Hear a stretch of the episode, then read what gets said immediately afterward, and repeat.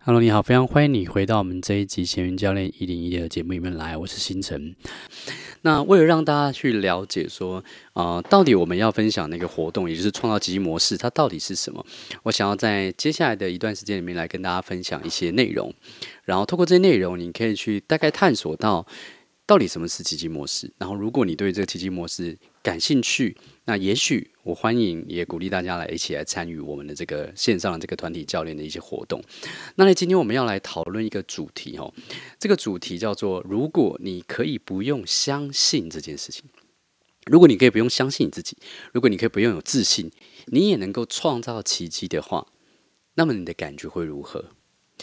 呃，会提出这个提问是因为，呃，在有一次我跟 Sally 聊的时候，他发现我们有聊到有很多人他们会想要创业，想要斜杠，想要去实现自己的梦想，可能上班族，然后生命中遇到一些卡关，然后想要去做一些事情，实现一些梦想。但是很多人因为不够相信，不够有自信，所以不敢采取行动，而因此而卡关吼。那呃。这件事情在我过去十五年，我们在分享有关于个人成长跟身心成长的时候，我常会遇到。比方说，啊、以前我们在分享身心成长的时候，在分享吸引力法则，各位可能听过，或是心想事成秘密，我们都听过有一个许愿的三个步骤。好，第一个步骤就是什么？第一个步骤就是要求，第二个步骤就是相信，第三个步骤就是接收。对不对？在《心想事成秘密》那本书里面有提到这三个步骤。以前我们在分享类似的这个读书会或分享会的时候，有很多的学员他就会跑过来问我，或者我收到很多十五年来收到很多这样的来信，就是他们会问我说：“老师，那我要如何相信自己能够做到呢？”因为他们看完这个公式，要求相信接受之后，他们都会卡在：“老师，我没有办法去相信我自己，在还没有完成的时候，我就真的已经觉得自己已经进入到那样的一个状态了。”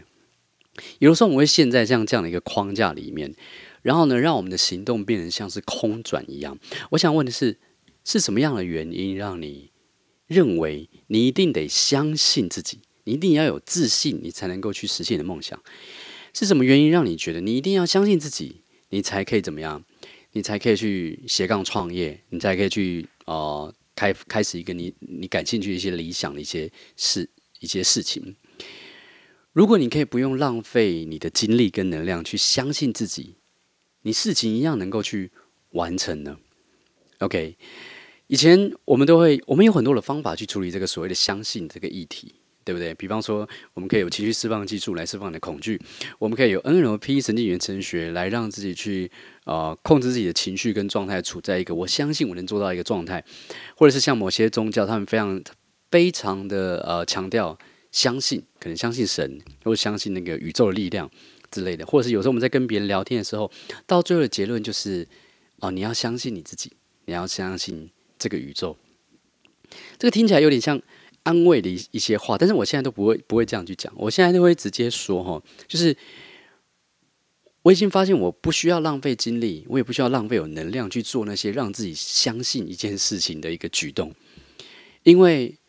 如果我不需要相信你的能量，我不需要有自信，我一样能够完成梦想，会怎么样？就像是呃小朋友，我们我们如果你有你有小孩的话，你会发现小朋友在学走路的时候，前阵子才在跟一个朋友聊到，他说他的小朋友在学走路的时候呢，他好像没有自信的问题，对不对？他们就是一直不断的尝试，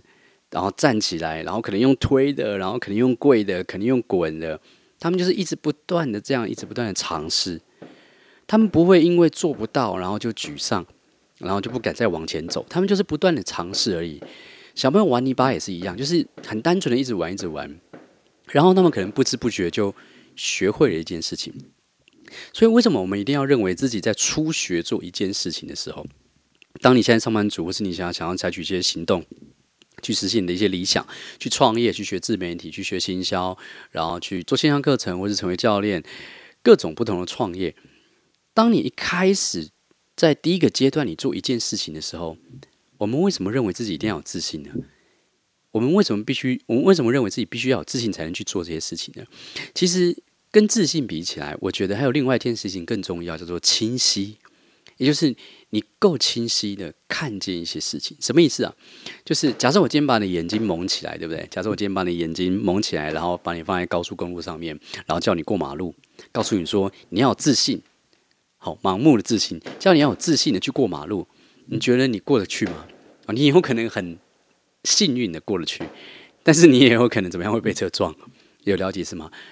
在这个情况下，我们不需要自信，我们需要的是什么？我们需要是把我们的眼罩摘下来，我们需要看得很清晰。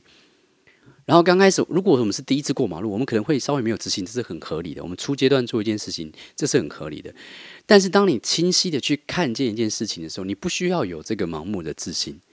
我们不需要有自信才能采取行动。很多时候，其实没自信是是一个一个过程，因为当你拥有一个没自信的情绪的时候，如果你不刻意，你想要摆脱这个没自信的感觉。你不用去怎么样，你接纳这个感觉在在你身上存在，它代表你正在做一件新的事情，你在你生命中正在做一些新的尝试跟新的挑战，所以没有自信是一件好事。另外一方面，在今天最后，我想要丢给大家一个提问，就是如果说自信心是你的原厂设定的，也就是你一生下来其实你就有这个东西，那是什么情况下我们会让我们自己没有自信？